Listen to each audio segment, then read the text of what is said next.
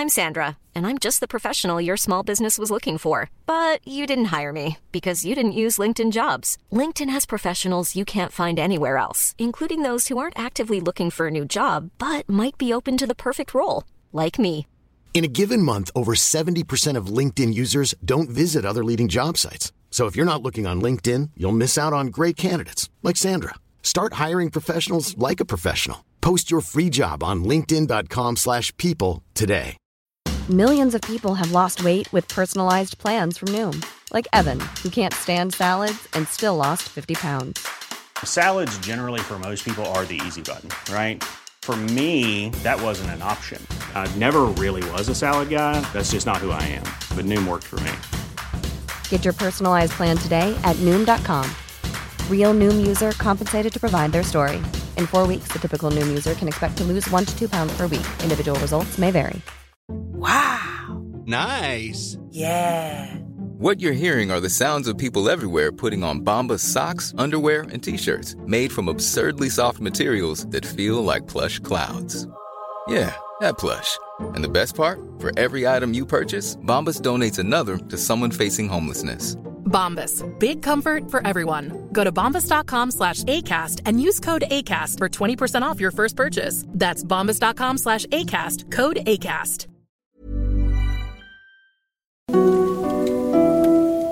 La nature est généralement symbole de vie, les arbres en particulier. Pourtant, l'un d'eux fait exception, un baobab ayant pris des airs de fosse commune, appelé communément l'arbre lépreux.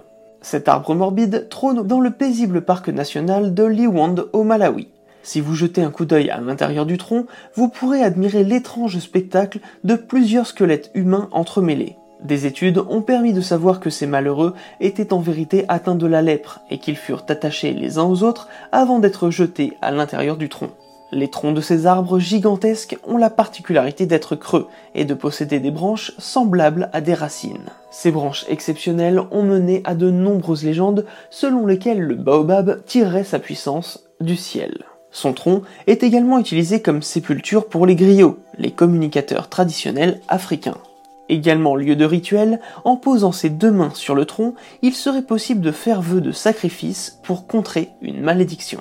Enfin, cet arbre peut également devenir un sanctuaire, car selon certaines coutumes, tout être ayant trouvé refuge à l'intérieur ne peut être ni frappé ni insulté.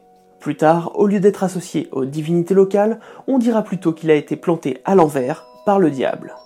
Vous l'aurez compris, pour de nombreuses tribus, le baobab est empli de magie, de croyances et de puissance. Et c'est là que la question de la lèpre entre en scène. De ce côté-là, aucune originalité. En Afrique aussi, on a peur de la lèpre et de sa contagion rapide.